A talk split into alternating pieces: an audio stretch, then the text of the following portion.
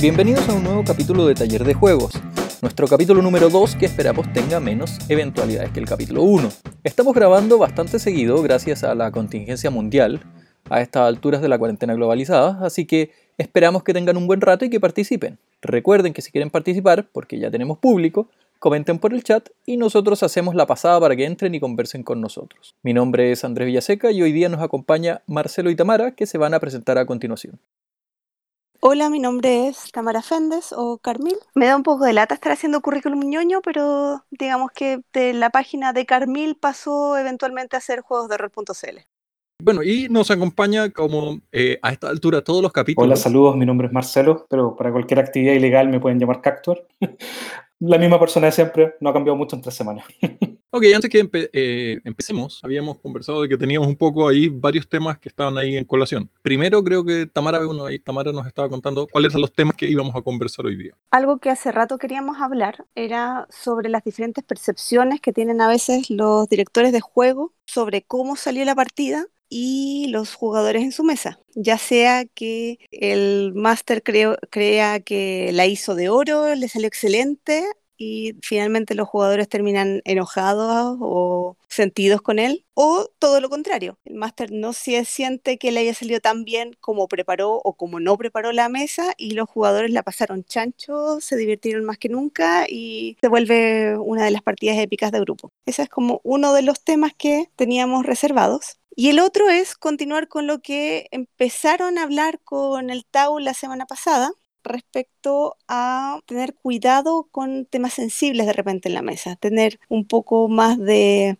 empatía con lo que sienten los jugadores, con los temas que se tocan, con las dinámicas, con las dinámicas de grupo, interpersonales en general. Y yo creo que los dos se mezclan bastante bien, sobre todo porque habíamos visto un caso que había ocurrido recientemente donde esos dos temas se tocan bastante cercanamente. Bueno, yo creo que ahí, ¿por qué no nos cuentan un poco de, del caso. Yo, tengo, yo estoy esperando este programa porque es la posibilidad que tengo de preguntarle a Marcelo si la vez esa que estuvimos jugando Midgar, que eso es un mundo de D&D quinta edición, yo me, eh, me, he sentido pésimo todos estos meses porque ahí, después de matarlos a todos, eh, nunca más volvimos a jugar y digamos, eh, nunca me quedó claro si en el fondo si, lo, si de verdad pasaron bien o, solamente fueron frases de buena crianza, de decir, sí, no te preocupes, porque yo quedé absolutamente ahí descolocado de que se haya muerto tan brutal no, de hecho fue necesario, absolutamente necesario. No, fue una muy buena partida de hecho. Y de hecho es, es, para mí por lo menos es, salir un poco de, de, las historias estructuradas donde uno sabe, sabe que el personaje va a llegar al final y sabe que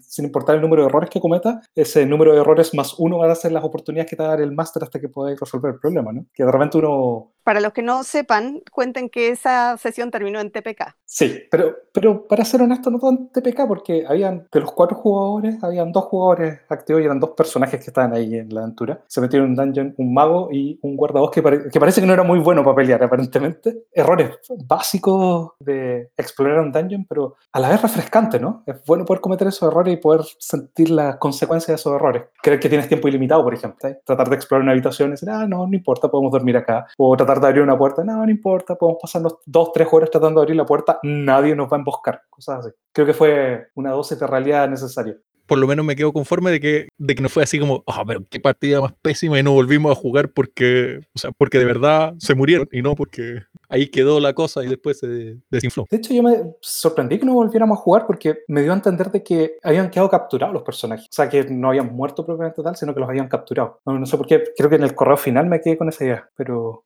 siempre estaba pensando que si en algún minuto vamos a escapar de la cárcel iba a ser de nuevo el mismo dungeon con las mismas puertas que no se quieren abrir y con las mismas trampas. Sí, de hecho yo me acuerdo que era así como terminó en un, en un gran fallo, pero no era como que hubieran muerto, sino que estaba la posibilidad de volver. Pero no me acuerdo quién era el cuarto jugador tampoco. Era mi hermano, esto. Ah, ni me acordaba. No. Sí, estaba con Bárbaro, con un Bárbaro. Así que era una mezcla del viejo grupo de Star Wars eh, más RAM. Con RAM, sí, gran aporte, de hecho. Eh, eh, me encantaría, de hecho, que continuáramos. Y, bueno, los personajes están ahí, ¿eh? Yo, estoy dispuesto. Siempre dispuesto a jugar con un Ranger o, o como le digo yo, guardabosque en Oye, ¿por qué no nos cuentan un poco de qué fue, cuál es la noticia, la, novedad que, hemos estado conversando eh, por redes sociales, ahí comentando? Anoche vi un video que estaba con declaraciones, qué sé yo, ¿por qué no nos cuentan un poco qué, fue eso? Dale tú que actuar, que te queda más claro también quién era el, involucrado y todo eso, porque yo anoche fue que me puse un poco el día y Andrés entre, entre los videos y reclamos fue que estábamos conversando esto, pero por favor, ponnos tú al tanto de todo. Chuta, ya, vamos a hacer lo mejor posible. Vamos a partir porque uno, no soy muy instruido en el tema y dos, siempre he tenido como esa relación de complicidad y un poco de, no sé, gusto por la copucha, ¿no? Igual entonces me da un poco de vergüenza hacerlo público, pero efectivamente me llegó esta noticia como una copucha. Ah, bueno, espérate, es que más que una copucha es el gran drama que había ayer dando vuelta en Twitter, o sea, no es una copucha, es una polémica a estas alturas. Una polémica, eso, esa es la palabra correcta, una polémica, y siempre creo que uno tiene que ir más allá de la polémica y tiene que hacer un discurso mucho más elevado, pero sí, la verdad es que me llamó mucho la atención y, como teníamos en el canal de, de Discord una sección para hablar de temas y hablarlos en profundidad, pero lo único que se ha convertido en una seguida de memes de polémicos, dije, bueno, este es el lugar adecuado para poner la polémica. Pasa que hay un diseñador de juegos de rol que es bien conocido, Adam Cobble, que lo voy a pronunciar mal, partamos de esa base, pero Adam eh, diseñó Dungeon World, que está basado en Apocalypse World, que es un juego de corte independiente. Lo clasificarían como un story game, o sea, un juego que está pensado en la construcción de historias y la involucración de los personajes y para construir de repente historias bien complejas, ¿no? Es uno de los famosos PBTA, ¿no? Sí, eh, Paid by the Apocalypse, Power by the Apocalypse. Es una persona muy influyente en, temas de juegos de rol, en, en la escena más independiente en la escena más de story game. Él tiene muchas campañas en línea, de hecho es envidiable la cantidad de campañas en línea que tiene y una de ellas de hecho era con el sistema Genesis, que me gusta mucho. Y para ser honesto yo no estaba siguiendo esa campaña y ah, en uno de los últimos capítulos que grabaron en el grupo se dio una situación, para no entrar en tanto detalle morboso, en donde la agencia del jugador de la mesa básicamente fue robada y se le cortaron ciertas posibilidades. Y fue una escena incómoda que no fue conversada dentro de, del contexto de lo que iba a ser la partida. Esa es la impresión que me deja a mí. Yo, sin conocer esta campaña, claramente la reacción del jugador fue que no se esperaba que ocurrieran ciertos eventos dentro de esa partida, eh, ciertos eventos que parecieron que fueron considerados como violentos, insensibles, y eso dejó muy mal al jugador y el jugador no quiso volver. De hecho, esa campaña completa quedó suspendida. Es una campaña que de hecho está financiada por Patreon, está siendo estrenada por YouTube, pero al final la cancelaron. Bueno, habiendo visto, yo vi el principio y el final de ese capítulo, porque me salté la hora del medio, pero tanto el principio como el final sentí que había poquita agencia de los jugadores, no solamente de la chica involucrada en la polémica, sino que de todos ellos, como que les estaban pasando cosas, más que narrando una aventura en conjunto, se sentía como que el principio y el final de la aventura al menos fue, fueron cosas que le ocurrieron a los personajes, así que había un montón del railroad de, de parte del máster de partida. ¿Qué le estaba pasando Chancho? Para entender un poco qué es lo que nos referimos con agencia, es cuando las decisiones de los personajes o de los jugadores no tienen mucha relevancia a lo que está contando el máster, digamos. Eh, lo que pasa es que te empiezan a contar una historia y, tus decisiones o tus opiniones dejan de, importar o dejan de tener relevancia en, lo que está pasando. Así que en vez de uno ser protagonista de la historia, las historias te pasan. Y eso es, eh, no es como, por lo menos yo opino que en el fondo va en contra un poco de lo que es eh, jugar rol. La idea es que uno ser protagonista, uno poder tener eh, injerencia en el mundo o en la historia que se está contando, versus que las cosas simplemente te pasen sacando un poco la, la, historia ahí de lo que le pasó a Elspeth, se llama la niña, y volviendo al ejemplo de Cactuar y Ramp siendo atrapados por los goblins, yo no siento, o sea, no, no creo que ustedes hayan sentido que el, que el máster los emboscó, por ejemplo. Ustedes sienten que el hecho de haber sido atrapados fue una consecuencia de su falta de visión de haber estado escarbando una puerta por dos o tres horas. No es algo que les iba a pasar sí o sí, independiente de lo que hicieran. Y es esa, es como la diferencia. Cuando alguien no tiene agencia, de cierta forma todo lo que pasa, todo lo que le pasa a sus personajes, lo, victimiza porque está, está imposibilitado de hacer nada al respecto.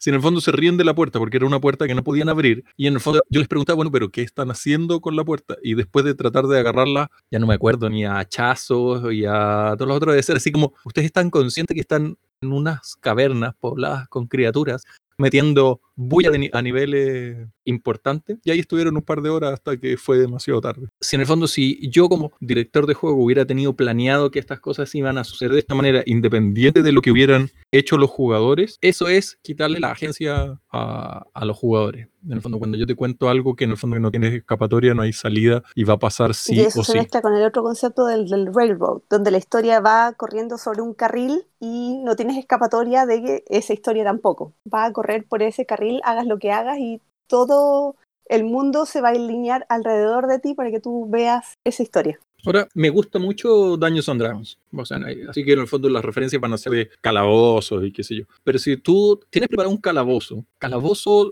podría ser la definición de una serie de pruebas y de enemigos que aparecen en un orden y que hay una recompensa al final y que ese calabozo tiene una razón de ser pero en el fondo pero no tiene que ser técnicamente una celda detrás de otra en donde voy haciendo. Puede ser una caverna, puede ser un, etcétera, etcétera, etcétera. Pero si tú fuiste y planeaste un calabozo, que en el fondo con una serie de dificultades que, que son para que le vas a presentar a tus jugadores y tus jugadores están en la taberna, qué sé yo, y en el fondo te armaste todo este calabozo que está en las montañas azules del Valle de Hill y los jugadores deciden no ir a ese valle y se van al, al Valle Rojo, tú simplemente mueves el calabozo para allá. Tienes la aventura que tú tenías pensada en tu cabeza y, sin- y no te estresas en, en pensar, oh diablos, entonces a ese lado debería haber otras cosas, porque yo creo que el mundo es dúctil. En el fondo, hay ciertas cosas que uno puede adaptar a esas situaciones versus hay otros máster que dicen, ok, no fueron a mi calabozo que yo tenía preparado en esta cosa, lo agarran, lo botan a la basura y, y piensan en alguna otra cosa nueva o ya tienen pensado qué es lo que va a hacer, lo que va a haber más allá.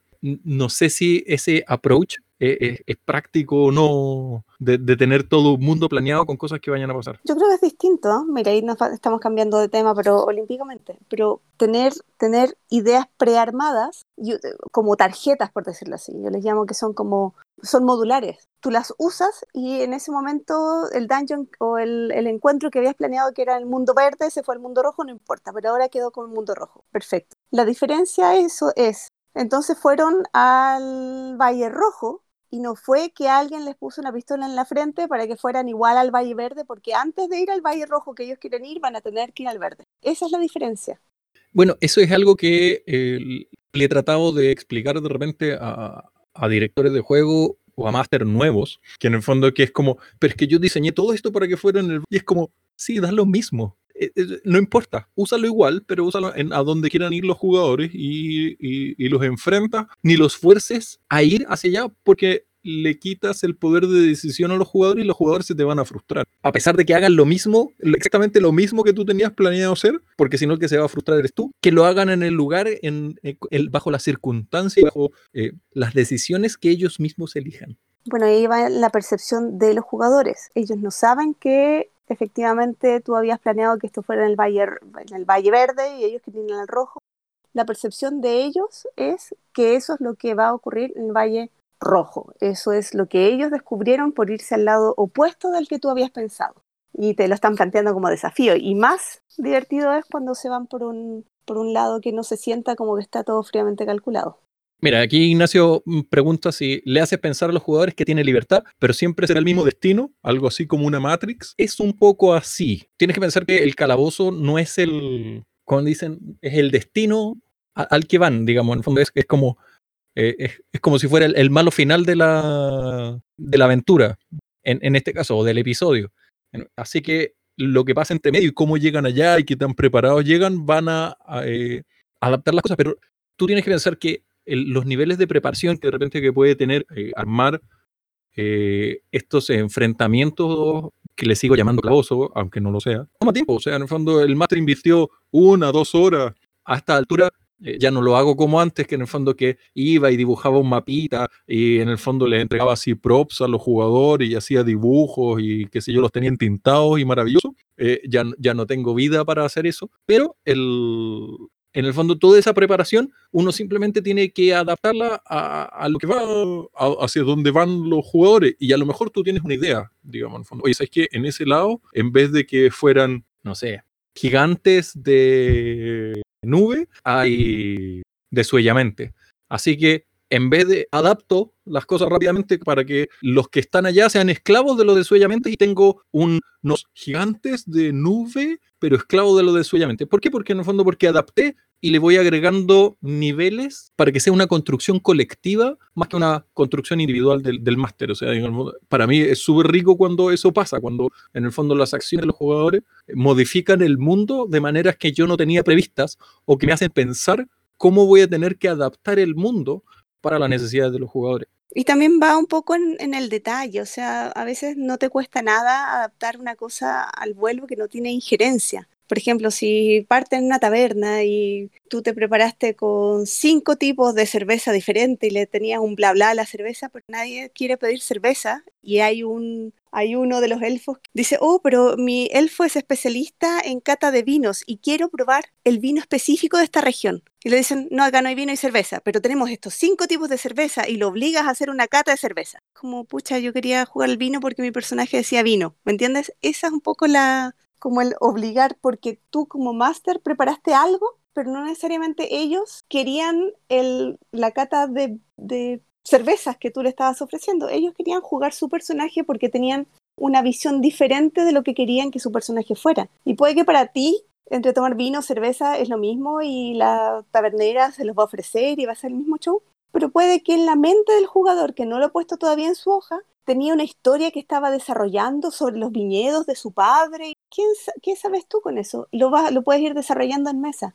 Vas desilvanando una historia en vez de obligarlos a jugar una historia que tú se las tiras y que puede ser peor aún. Puede ser que tú preparaste los cinco tipos de cerveza y como los obligaste a tomársela, eh, los jugadores no quieren saber más de tu cerveza y no les interesa el resto de la historia que hayas preparado creo que están hablando de, por lo que estoy entendiendo el contexto de las preguntas, el, tema de la libertad dentro del juego, perdón, suena como súper desubicado meterme a última hora, pero la libertad de los jugadores dentro del juego, ¿no? Estamos, estábamos explicando el concepto de agencia y del railroading y hasta dónde encontramos que es aceptable el modificar la situación alrededor de, de los jugadores y cómo se puede adaptar el máster a lo que los jugadores quieren ver o encontrar versus obligarlos a que exploren lo que tú les habías previsto para ir hacia la izquierda, pero ellos quieren irse a la derecha, así que en vez de generarles el mundo hacia la derecha, los obligas a ir hacia la izquierda. ¿Entiendes? Esa es un poco la, diferencia, hablando de respecto a la agencia y la capacidad de tomar decisiones reales de los jugadores.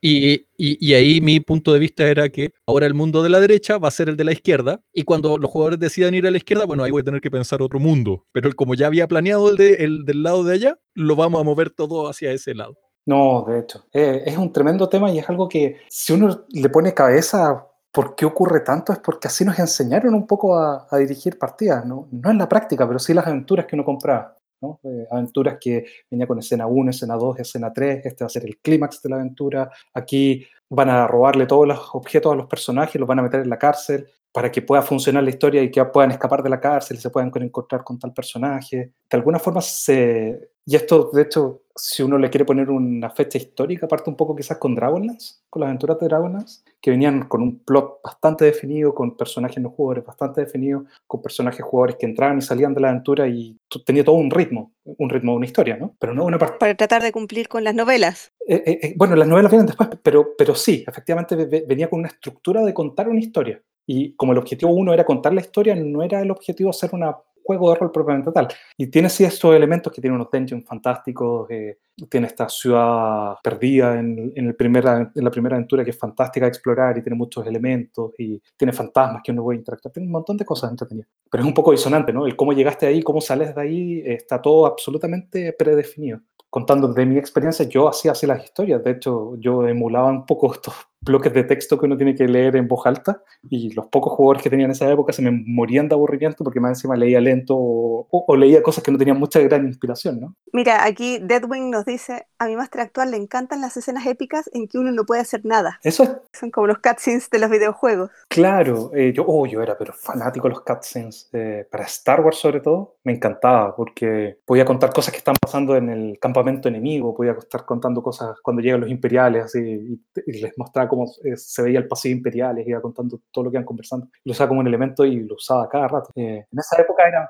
Pero en todo caso, esa, esas cutscenes que estás describiendo tú me causan menos problemas que las cutscenes en donde el personaje es el protagonista. Sí, definitivo. Sí, porque ahí, ahí lo que hago yo es dejas tú de jugar con el personaje y yo te digo lo que tu personaje dice y, tiene una frase súper preparada porque yo como máster la pensé hace una semana y como yo soy el máster que la pensó hace una semana, no puede ser mejor frase de la que puedas venir tú como jugador en cinco minutos. Es, una... Bueno, y ese es un ejemplo donde, donde le quitas la agencia porque le estás diciendo lo que le pasó y generalmente no puedes interrumpir ni hacer nada. Claro. El tema de agencia es desde cuándo se define como agencia a las ramificaciones que tienen, es un tema que da para largo. Personalmente me habría encantado prepararme un poco más, así como ser un poco más bosquilla. Quienes empezaron a hablar de agencia? Yo sé que muchos de, los story gamers empezaron a hablar mucho de la agencia del jugador. Onda, yo soy el protagonista en este mundo, entonces el mundo no debería tratar del elemento exterior, debería tratar un poco de cómo interactúa mi personaje con el mundo y el máster debería tomar estas pautas de para hacer ciertos elementos. Bueno, podemos hablar otro día de, de, ese tema en particular, más como de forma histórica. De hecho, claro. la razón por la que lo que dijimos era tan polémico era porque creo que este, el chico que estaba dirigiendo es precisamente uno de los advocates, de, como de los que más hablan sobre las reglas de que los jugadores tienen que tener agencia y los personajes y se preocupa mucho de como la parte política de los juegos de rol. Claro, y el tema del safety que le llaman, de la seguridad de la mesa, que tú no te sientas invadido no te sientas vulnerado. Él, ha sido, históricamente siempre ha sido abocado de eso, ¿no? No lo hace más ni menos humano el que haya hecho eso antes o el que se haya equivocado. No, pero... Da para largo, ¿no? Eso lo hizo, lo hizo polémico, digamos, eso lo hizo que explotara Twitter. No, definitivo, sí, sí, definitivo. Ah, bueno, pero quedamos con la historia de medios, ¿no? Sí, es que no sé si suena como que estuviera pedaleando hacia atrás, pero no sé si es. Perdón. Estábamos hablando del cutscene. Así que explícalo el cutscene que ocurre al final de, ese, de ese módulo que estábamos hablando. O, o si quieres lo cuento yo, como prefieras. O sea, bueno, dale tú, dale tú. ¿Cuál, cuál, es tu perspectiva? Podemos, podemos hacerlo chipún. No, pero me, interesaría saber cuál es la, la, perspectiva de Tamara. Tú como, porque lo viste como espectador, que es una cosa bien rara, ¿no? Los juegos de rol normalmente no hay... Lo, lo vi como espectador, pero además lo vi desde un punto de vista fuera del juego. Así que te puedo dar las dos, te puedo dar las dos vistas. Me encantaría escuchar. Lo que ocurre, lo que ocurre en la escena final, porque de hecho era, era algo que si bien los jugadores trataron de prepararse para que no ocurriera así, el director los convenció de que la escena se generara de cierta forma. Y una vez que él ya la empezó a generar, no hubo cómo pararla y de hecho con esa escena terminó la sesión. Así que no había, no había reacción posible. Era básicamente el cutscene del final que quería que fuera muy chistoso. Y lo que hace es que un, un androide, un androide, un, un synth, un sintético, jugado por una, por una chica, es llevado a una pieza de atrás donde parece reparada, porque venía, venía herida de, la aventura. Y en esa escena... Ojo que el personaje era masculino. Sí, sí, sí, es, es, un, es un hombre sintético. Y en esa escena el, el personaje de ella si bien ella está permanentemente diciendo que su personaje como, androide que es no entiende lo que está ocurriendo porque no tiene en su programación el comprender los avances románticos que le está sugiriendo el NPC del máster y permanentemente dice, yo no lo entiendo, pero me doy cuenta que está tratando de ser amable, así que le respondo tal y tal forma, pero siempre como de forma bastante cautelosa. Esto mientras, mientras las cámaras que apuntan a los otros jugadores muestran las caras de, sorpresa de todo lo que está ocurriendo. Sí, no, de, pánico incluso. Finalmente, de, no, de cara de no, no está pasando lo que creo que está pasando, ¿verdad? Bueno, finalmente el personaje no jugador del máster interpreta la solicitud, o sea, interpreta la amabilidad del androide este como una aceptación a básicamente tener sexo de la forma que estaban describiendo allí. Y el cutscene del final es describir un orgasmo de parte del personaje de esta chica. Y, así, y ahí termina. El muerto de la risa, súper chistoso. Perdón, pero eh, perdón que te interrumpa, pero lo que me llamó más la atención es que en algún minuto ella dice, pucha, ¿puedo gritar para que me vengan a ayudar o para que venga alguien más? Y la otra chica que está jugando dice, sí, yo quiero escuchar eso. ¿Sabes por qué fue eso de, pedir ayuda? Porque ellas no querían dejar a ese personaje irse solo a la pieza atrás con ese tipo. Ya habían dicho, o sea, el máster les dio a entender que era un tipo conocido y que ella tenía confianza en él, que por eso se fuera nomás para adentro, pero ya habían definido un safe word, habían definido cómo la otra chica iba a ir a ayudar al androide si es que se sentía en peligro. O sea, a ese nivel de... De hecho. Así que pasó algo que ellos prevían que podría pasar, o en verdad no se esperaban por ningún lado, pero habían tomado precauciones al respecto y el máster les dio a entender que todo era un ambiente seguro. Por eso siguió ocurriendo la escena. Así que por eso es tan extraño.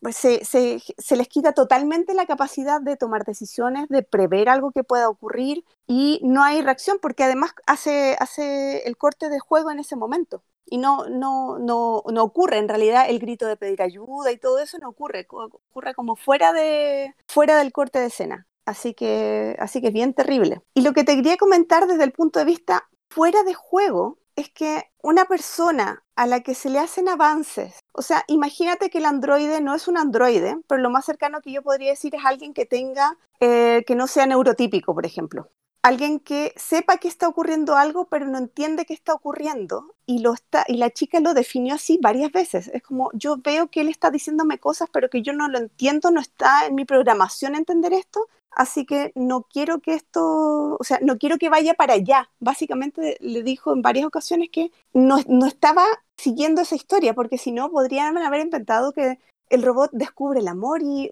si le hubiera dicho, mira, estoy empezando a mirarlo con otros ojos, pero en verdad le dice, mi robot no entiende lo que, está, lo que le están diciendo. Si una persona, si a ti te pasa eso, donde alguien interpreta que tu falta de negación a lo que te está pasando es una es una, una dada de pasada, le están dando la pasada al otro tipo para que le empieza a, literalmente, le empieza a enchufar y a meter cosas y a dar un orgasmo. O sea, la cuestión es horrible, es realmente súper terrible. Y que cuando tú estás viviéndolo y cuando ese, claro, son todos amigos, se están riendo, y eso es súper real también. Cuando estás en un grupo y el grupo no reacciona espantado a parar la situación inmediatamente, tú tienes una especie de, de, de ¿estaré yo mal?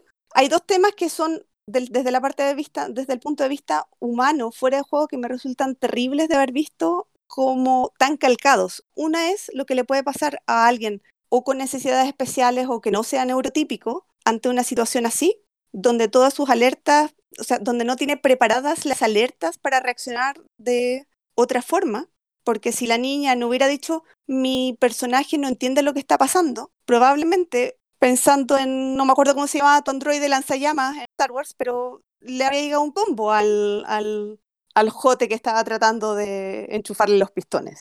¿Me entiendes? Esa es la diferencia. 5 de 6. 5 de 6. Mi guardaespaldas 5 de 6, se me había olvidado. Ella dice específicamente que su personaje no entiende lo que está pasando. Esa es una. Y dos, lo terrible que es cuando tú estás en un grupo social y no hay otras personas levantando alarmas y sintiéndose agredidas por algo que tú internamente sí te estás sintiendo agredido, tú tratas de hacer pasar como que eso en verdad no te pasó o no te ocurrió o no te dolió. Independiente de que efectivamente todos parece que después fuera de escena dijeron lo incómodos que se sintieron y de hecho la chica, la Elspeth, hizo un disclaimer de cómo se había sentido y por qué, por qué renuncia a seguir participando. Sí, eh, no, es tremendo el tema. Eh. No, que, lo que yo quería decir era que aparte bueno, volvemos un poco a estos temas así como de, de, la capacidad del director de juego de leer la mesa, porque para mí era incomprensible cómo el tipo no leía las caras de sus jugadores, con los cuales lleva tiempo jugando. Tenían todos cara de horror. En el fondo, ¿cómo, cómo no te das cuenta que, eh, de que eso está pasando? A menos que en el fondo que él no los vea y que estén así como que él tenga una pantalla y en el fondo que está viéndolo en ciego pero las caras de cada uno de ellos era muy decidora, en el fondo, bueno, la identificación en estos casos, que en el fondo por la situación es mucho más fácil eh, desde un punto de vista femenino, y las dos niñas que estaban ahí en la mesa tenían una, la cara, pero en el fondo sí, pero se les había caído. Y estos temas son siempre complicados. O sea, en el fondo yo creo que nunca, nunca estos temas así como que son, se pueden tomar a la ligera. En el fondo lo mismo que con de repente hay, hay mesas en el fondo en que las carnicerías descarnadas son, eh, son parte, digamos, del, del, trasfondo de los jugadores, digamos, en el fondo, o sea, de, su bagaje como jugador, no como personaje. Y como que no tiene problema en ir y voy a quemar el pueblo y voy a dejar a todo el mundo y digamos voy a generar este, desastre digamos que en el fondo que tiene que ver con una carnicería y, y, como que no se mide esa consecuencia si tú como director de juego lo, plan, lo empiezas a plantear así lo tienes que plantear de, de, una forma así en escalada, en el fondo de a poquito, en el fondo para ver y viendo cómo, hasta dónde puedes llegar con tu mesa con esos temas complicados, ya sea el tema de el uso de drogas. Funciona igual que un grupo social cualquier, ir con todo, digamos, en el fondo, no, no, no podéis llegar de golpe y porrazo a, a temas que son tan brutales y, y, en el fondo y que pueden generar un rechazo importante y menos en un eh, espacio público, digamos, como es un, un o sea, es que ni siquiera es excusa, digamos, que sea espacio público. No se puede, punto. Pero en el fondo es como, ¿cómo no les ven las caras así como en el fondo de la gente que está viendo eso? No, definitivo, definitivo, estoy, estoy de acuerdo contigo. Y bueno, esto está, no está recién pasando porque creo que pasó como un poco a finales de marzo. Un poco el destape de olla grande pasó hace un par de días, creo. Y probablemente va, va a seguir habiendo más desarrollo de, de reacciones, de declaraciones. Yo creo que ahí hay una cosa así que me llamó la atención que subieron un video poco después de que terminaron, porque al final terminó esta campaña, ¿no? Y en el como post-mortem de la campaña, ¿por qué está descontinuado? Ahí están hablando de que eh, a esa campaña le faltó justamente la conversación inicial, que es como un poco la regla de la mesa, lo que algunos le llaman el contrato social dentro de una mesa de, juego, ver qué tópicos se van a tratar y qué elementos van a haber para tratar el tópico. El elemento más conocido, por elemento me refiero a técnica dentro de la mesa de rol, que no es necesariamente una regla del juego, es una regla aparte que uno trae, es una regla que se ponen entre los jugadores para vetar ciertos temas. Y uno de los más clásicos es la de X-Card en inglés, o la tarjeta X, o la carta X. Es que, ¿sabes qué? Independiente de que eso exista, yo creo que hay, un, hay algo que va más, está por debajo de eso, y es asumir de que tú no, no me vas a hacer no me vas a victimizar. Completamente de acuerdo contigo. ¿Okay? Eso tú no es mucho más difícil usar la famosa tarjeta de la X o decir esto me está incomodando porque si a menos que sea otra persona que salte por ti, yo, yo sé 100% que me habría sido más fácil ser la, no me acuerdo cómo se llama, el personaje femenino que vi ahí, que era la amiga uh -huh. que estaba esperándolo afuera para saltar y ayudar, a si hubiera sido mi Android el que le está pasando eso. ¿Por qué? Porque tú estás tratando de resolver la situación. Es mucho más difícil que tú como, como persona a la que le esté pasando algo reacciones. Estoy completamente de acuerdo contigo. Y de hecho, cuando vi ese video, probablemente porque lo vi muy tarde y probablemente porque ya venía con un sesgo de, de lo que había visto antes, ¿no? Eh, me dio la sensación de que es como un poco intercambiar la culpa. Fue culpa del máster, pero también fue culpa de la persona que no me dijo nada, ¿no? No, me dijo para el juego, eh, conversemos esto. Entonces, me dejó un gusto raro en la boca, pero, y ese detalle quería entrar a conversar, es un elemento casi que reactivo, ¿no? Pero en realidad hay que, hacer, hay, que, hay que usar ciertos elementos preventivos para evitar eso. Lo que quiero decir es que uno puede tener ciertas herramientas para mitigar el daño, pero hay que evitar que ocurra el daño en primer lugar, ¿no? Entonces, por eso, eh, más que que exista la carta X, más que que exista ciertos mecanismos para parar el juego o reescribir la historia, hay que conversar un poco cuál va a ser el tono de la historia. Y en eso tienen que estar como todos de acuerdo. Y haciendo punto lo que están hablando de que, por ejemplo, libertad de los personajes dentro de una historia o el railroad que es tan terrible, si el máster quiere hacer una historia railroad así, tipo Dragonlance, de hecho quiere hacer Dragonlance, y los jugadores son fanáticos de Dragonlance y quieren jugar Dragonlance, bueno, están todos de acuerdo con que haya railroad y todos a bordo del tren nomás, y se acabó, y lo van a pasar bien igual. Ahí Ignacio nos hace un paralelo de, de que alguien más ayuda, dice, cuando no te pesca el timbre de la micro, uno espera que sea el flight que grite, oiga la puerta. Notable, pero cierto, absolutamente cierto. He de decir que soy, eh, encuentro que estos temas así como de la carta o, o estos mecanismos o, o, el, o el hablar previamente acerca del contrato social, lo encuentro tan necesario porque no deberíamos llegar al punto en que necesitemos esto. ¿Cachai? Yo creo que la mesa de juego no debería ser el contexto en que esto fuera necesario no sé si en el fondo se entiende, o sea, en el fondo no es como que yo quiera que, eh, que esto no exista, que, o, o, me voy a negar a la posibilidad de que esto, pero de verdad es la mesa de rol el lugar en donde vamos a tocar temas como el abuso físico o sexual, es la mesa de rol el lugar en donde vamos a tocar eh, estos temas que son complicados, que tienen una carga importante emocional y social. No, no sé, en el fondo es como, por lo menos en mis mesas no, no, no son tema, digamos, en el fondo es como que los vamos a vivir ignorando o, o, nunca le va a pasar a los jugadores porque, porque yo no sé qué historias hay detrás de ellos. Y, y en el fondo, y puede ser la motivación o puede ser eh, el pueblo del lado secuestró a la hermana de lo usado. Y, y en el fondo, y es como, pero nunca mencionamos las cosas que le van a pasar a la hermana, ¿cachai? Porque, nunca, porque los jugadores en teoría deberían llegar antes de que, de que las cosas pasen pero uno no, no se va a poner a, a- a poner detalles cabrosos, a hacer que, el, que el, la el jugador, y peor aún si la jugadora sufra cualquier clase de abuso. Es, en el fondo sí es inconcebible. Y por ahí atrás mencionan acerca de unos nolls. Tamara así como que dice que a ella le dieron pena, Sí. Pero es que en verdad fue una escalada de situaciones. Y a veces pasa que las cosas así como que salen un poco de control y se vuelven un chiste porque en este caso eran, estábamos tratando de entrar a un pueblo de unos gnolls que eh, la gracia es que sean unas criaturas no humanas que son técnicamente malvadas, ayudan con el tema moral, digamos, que implica eh, matar y asesinar, que es básicamente lo que uno está haciendo, pero matamos a estos centinelas y en vez de esconder los cuerpos los dejamos puestos en una posición en que se viera que seguían haciendo guardia, pero ahí, digamos, todo se distorsionó y en el fondo los hicimos saludar, ¿Quién fue el de esa idea? no sé, ¿Quién fue el de esa idea? Porque es una cosa realmente macabra, no, no deberían dejarlo jugar más. No, pero sí, eh, lamentablemente no está el Tau, porque el Tau era el, el- el director del juego. Y, y en el fondo yo creo que él mencionó así como al niño. Entonces cuando salió el niño, yo te- Pero era chiste, era, eso era chiste, porque después mostraba que en realidad no eran reales. y yo ya hice el chiste de que en el fondo de que lo hacía saludar. Y, y ahí empezamos con el papá. Papá me está saludando. ¿Cachai? Y ahí nos hicimos esos chistes eh, no apropiados, porque cada... En fin, no vamos a entrar en eso. Pero hay una, una de las películas que yo creo con la que más me reí cuando adolescencia temprana era uno de los tipos que se iban a la casa de la playa de un loco y el, el dueño de casa se muere y los tipos no quieren tener sus vacaciones y, y hacen como que el tipo sigue vivo toda la película. Sí, Me reí montones. exactamente.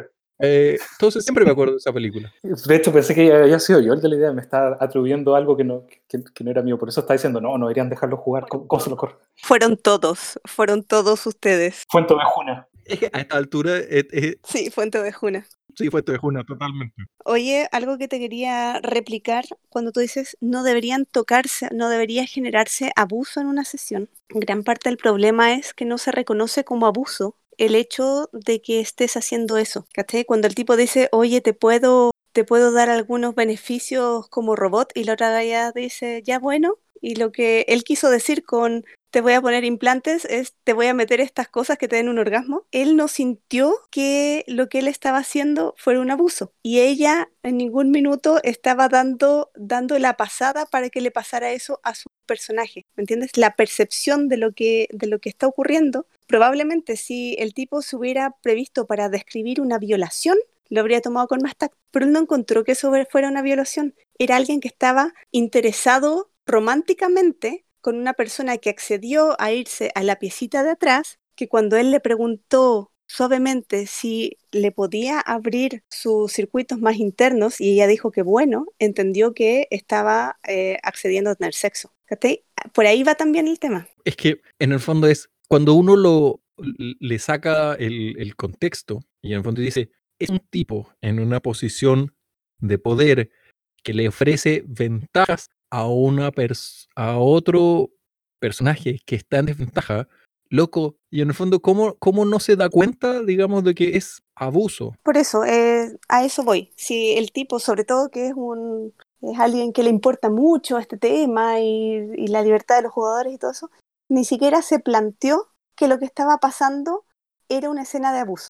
Y yo creo que en parte ese es el problema, porque la, o sea, se estaba riendo todo el rato y se reía aún más con la cara de espanto. Eso, eso es lo más incomprensible de todo. O sea, es por eso, si en el fondo es como, si, si tú te imaginas esta situación que la estás haciendo en un carrete, por ejemplo, y en el fondo, y no te queda claro que es abuso, quiere decir que llaman a los pacos, ¿cachai? En el fondo es como, después de eso tiene una denuncia. O sea, está bien. En el fondo, yo creo que el, o sea, Estamos todos de acuerdo que fue horrible, ¿no? Eh, fue, fue difícil de mirar incluso, ¿no? Eh, Imagínate haber estado jugando ahí. claro, Eh, y quizás tomando un poco el punto de Andrés, eh, a él le cuesta entender cómo se llega a ese tipo de... cómo, cómo se escala tanto una partida de rol, porque yo creo que en eso estamos en la misma parada que Andrés. No, nuestras partidas de rol al menos son mucho más, no sé, tienen ausencia de ese tipo de violencia, ¿no? Eh, o de esos tipos de tópicos. Yo creo que en parte también eso nos genera una cierta seguridad del dungeon. ¿cachai? O sea, por eso también me gusta mucho jugar al dungeon versus, no sé, pues, cuando mi amigo ahí me ha ofrecido jugar eh, Bluebird's Bride, por ejemplo, para que pueda experimentar la violencia que se ejerce sobre la mujer que no tiene ninguna capacidad de zafarse de ella, es como que mm, no, no quiero jugar eso, gracias. Prefiero, no me interesa, gracias. Pero, pero ese es el tema, quizás el tema de entrada es vamos a jugar esto que va a ser, eh, no sé, creo que eh, para que lo poco que entiendo la campaña que se está jugando, pero me da la sensación que era fantasía, o sea, que era ciencia ficción, exploración, comercio, eh, casi que Star Wars sin Star Wars, no sé, probablemente estoy diciendo una tontería ahí.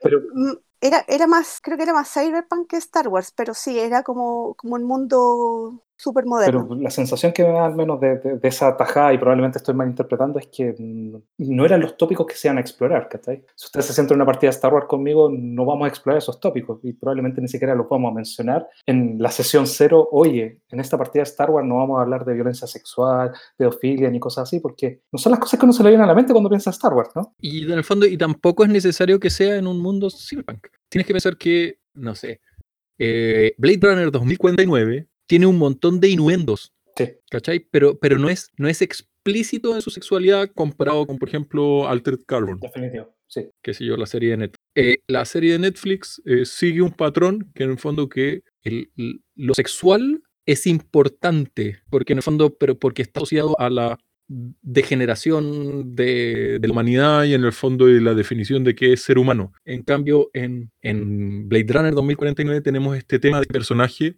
digamos, en fondo que tiene una relación con, con esta niña virtual, por ejemplo, en donde se genera, tiene una, una cosa mucho más melancólica que, que sexual o, o- o de degeneración, ¿cachai? Entonces, a lo que voy yo es que en el fondo es que si yo quiero jugar, probablemente voy a terminar, y voy a incorporar esos temas, porque son, si es que, voy a terminar contando algo mucho más como eh, Blade Runner 2049, ojalá alguna de mis campañas fuera así de brutal, pero que un- una escena de Altered Carbon en donde voy a escribir con lujo de detalles como después de que despertaste de tu largo sueño criogénico y estás en un nuevo cuerpo, luchas totalmente desnudo con... ¿Para qué? ¿Para qué voy a ponerme a hacer todos estos detalles? Así como en el fondo es como, no, no son necesarios. Cuando digo, oye, mira, si despiertas de tu de sueño criogénico y está esta persona y empiezan a pelear. Y esos son mi, mi foco. Ese es el foco que yo le voy a dar a esa escena. Pero no, eh, ¿cuál es el sentido que yo me ponga a detallarte que estás totalmente desnudo y que en el fondo que puedes sentir como la sangre? ¿What? En el fondo, a lo más te voy a decir, mira, ¿sabes qué? Te pega más fácil porque no lleva armadura. La reducción de idea del tema. Que- Es que a eso voy. En el fondo es como, eh, lo vamos a hacer abstracto y lo vamos a hacer, eh, digamos, de una forma en que lo podamos manejar y que en el fondo y que sea eh, esta cuestión del Spanglish eh, palatable para todos los para todos los que estamos ahí en la mesa y ojalá nadie se ofenda. En el- la, la mesa de rol es casi, o sea, está bien en el fondo, yo entiendo lo del contrato social, pero debería ser casi esa- la, la mesa así como que dicen que lo familiar, que no se habla ni de política ni de religión en la mesa, por favor. No sé, es como, como que hay, hay temas que digamos que no creo que sean necesarios que sean el foco de la mesa, mucho menos para abrir o cerrar una sesión como para ponerlo ahí en el fondo de... Y, y de repente puedo... En el cutscene. Claro, y, y más encima. Y puedo entender que sean cosas como, como para juegos como Wraith, por ejemplo. Pero incluso con juegos como Wraith, en el fondo pues, estuve revisando así como personajes que me hice, ninguno de ellos incluye esa clase de trauma porque para eso, no sé, prefiero prender las noticias. Claro, es que de hecho quería hacer esa intervención que probablemente a ninguno de nosotros tres nos gusta ese tipo de partidas o ese tipo de contexto en una partida de rol. Quizás vamos, hay otras cosas que nos gustan más, pero no quiere decir que sea malo, no quiere decir que no hayan juegos que están construidos para ese tipo de experiencia y no quiere decir que jugar ese tipo de juegos esté mal tampoco, en ningún caso. Simplemente que hay que tener ciertos, eh, hay que tener ciertas como no sé, percepción de lo que se va a jugar, ¿no? Y percepción a la mesa que uno va a entrar y si uno está entrando a una mesa que ya tiene una dinámica, tratar de estar atento a qué dinámica tienen, idealmente conversarlo antes de empezar a jugar. Y en este caso está jugando con gente que no conoce, mayor con mayor razón aún ser cuidadoso y decir cuáles van a ser los tópicos eh, en donde este tipo de juego va a ir eh, escalando, ¿no? O cuáles van a ser los, los setas donde va, se van a mover las fichas. Creo que es importante eso. Eh, Yo no creo que ustedes se acuerden, pero cuando partimos con Star Wars, antes de empezar yo le dije, no, yo mantengo mis partidas PG-13 y es algo que siempre digo y lo digo como medio en broma, pero también lo digo medio en serio como para que ustedes sepan cuál es el nivel de violencia que van a ver, ¿cachai? No, no creo que nadie vaya a desollar un Ewok, por ejemplo. No, no va a pasar eso en mis partidas. Es que, ¿sabes qué? Incluso en cosas más terribles, una de las primeras como juegos de mierda que he jugado, eh, pues, típico, Las típicas sesiones de Tulu con el Chaka, que tú siempre morías en eso, generalmente durante la misma sesión, durante la primera misma sesión y qué sé yo. Y podía ser que te desollaran, pero nada de eso ocurría en escena. Hacían saltos de cámara, un velo pudoroso, las cosas se iban a negro, pero no es necesario describir las escenas, incluso cuando sabes que le van a pasar puras barbaridades al personaje que se está muriendo, que se está volviendo loco, que va a ser cocinado. Da lo mismo, eso quedó como, como la última hoja de los Elige tu propia aventura. Y luego tu personaje fue cocinado y vuelve al punto de partida. Adiós. Pero de forma amable. No, no haces que vivan la experiencia. Es como eso no es necesario hacer. Y ahí hay, y una pregunta, Tamara. Cuando tú jugabas esas partidas, antes de empezar, ¿sabías más o menos de qué iba a terminar? Porque, por ejemplo, ya yo creo que para todos nosotros, si uno habla de Cthulhu, o como se llame, eh, sabe más o menos a qué va a jugar, ¿no? Sabe que no va a terminar cuerdo o no va a terminar vivo, pero quizás...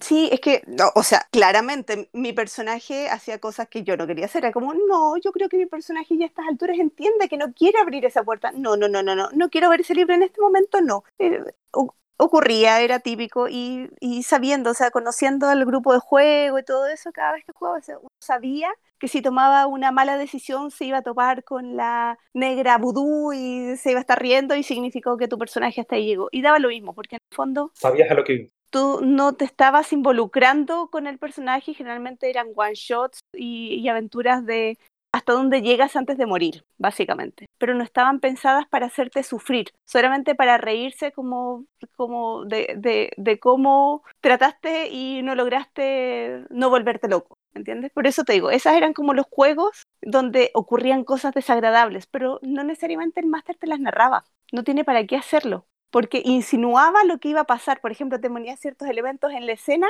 y las escenas iban a ir a negro antes de que ocurrieran es muy diferente narrar cómo desuellan a tu personaje a simplemente decir, te empiezas a desvanecer y lo último que ves es un tipo que se acerca con unos cuchillos, pa, y, tu personaje ahí murió. Y listo, y da lo mismo. No, si ese era el final de tu personaje, da lo mismo. No tienes para qué violar, violentar aún más Entiendo. a un personaje. O sea, yo creo que Wraith era uno de esos juegos donde tu la negra era la mamá, dice Pal. La mamá. la mamá eran personajes típicos del, de ese máster y tú sabías qué iba a pasar cuando ya te, si te encontraste con ese personaje frente a frente, era como, ya listo, será un boss que te morís. Que ese era el punto que quería tocar, que tú como jugador, tú no le des, a ver, tú como personaje tratas de vivir la aventura y sobrevivir, pero tú como jugador sabes que el personaje no va a sobrevivir. Incluso ciertas acciones que tú vas a tomar como jugador probablemente no van a ser beneficiosas para el personaje. Tú sabes que va a ocurrir eso. Yo me imagino que voy a poner un caso extremo, si alguien no sabe lo que es la llama de Cthulhu y uno va con la idea de hacerse un personaje que va a sobrevivir muchas historias y va a tener hijos y va a ver los años 40 y 50,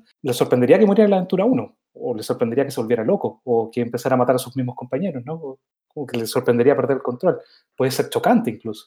Pero ahí está el tema. El jugador sabe a lo que va a la mesa. Quizás la lección de oro acá es que no hay que asumir que los jugadores saben a lo que van y tratar de definirlo con y ser súper honesto en al que van a jugar cuando se van a sentar a sus mesas. Yo creo que es un ejercicio que es saludable. Yo creo que es rescatable por lo menos eso. Oye, yo tengo una consulta que me quedó dando vuelta. ¿La piel de Ewok me subiría un punto la armadura o no? Para saber si vale la pena o no. Te sube el carisma. ¿Me sube el carisma? Sube el carisma, claro. Perfecto. Claro, con, con los agentes del imperio te sube el carisma, te da dos dados de beneficio a interacciones sociales más que más los Ewok y sus lanzas y flechas pueden acabar con el imperio. Tienen más precisión que un láser imperial. Definitivo. Es, lo que a uno le gusta, ¿no? Ah, pero a mí hay juegos que tienen toques más maduros o adultos que a mí me gustan, pero no, no sé, nunca los llevaría a eso. Tengo la sensación que tocar temas como abuso sexual o, no sé, esclavitud casi, es, es como tan trillado también, ¿no? Hay, hay algo en ese video cuando dice, bueno, todas las aventuras parten con una explosión y terminan con una explosión, lo dice varias veces al final, ¿no? Entonces como que lo tome como si fuera un efecto pirotécnico. E, e, eso me, me, llamó mucho la atención. Me, me, pareció como, como un poco disonante. Me perdí un poco. ¿Qué cosa? Eh, ¿Se escuchó lo que dije o, Sí, es que yo no te entendí lo del efecto pirotécnico. Ah. Escuché lo de la explosión al principio y al final, pero no entendí en referencia a qué. Ah, este máster que estaba haciendo la aventura, de la cual estábamos comentando, Adam, eh, habla que sus aventuras empiezan y terminan con una explosión, así como, como un evento dramático, podríamos decirlo, un evento que llame la atención de los jugadores. Y termina probablemente para, para que en la siguiente sesión eh, todos los jugadores estén más o menos atentos a lo que va a ocurrir. Lo que me, llamó mucho la atención es que ese evento de básicamente el abuso de uno de los personajes había sido como tomado como una ficha barata, como, como si hubiera sido un efecto pirotécnico, como algo, no sé, me dejó una sensación muy extraña el comentario que hace al final de la partida.